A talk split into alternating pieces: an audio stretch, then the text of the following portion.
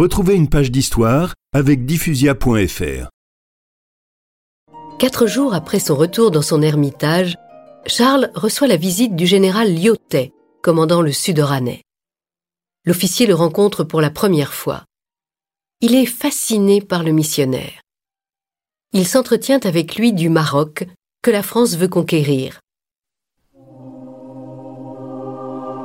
Le dimanche, Lyotet assiste à la messe célébrée par frère Charles dans sa chapelle.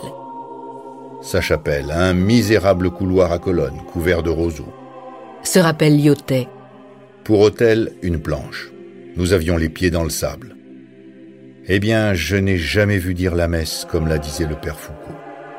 Je me croyais dans la Thébaïde. C'est une des plus grandes impressions de ma vie. Il y avait là quelques Arabes venus non pour se convertir, le père s'abstenait de toute pression directe à cet égard, mais attiré par sa sainteté. C'est la plus haute figure spirituelle que j'ai jamais rencontrée.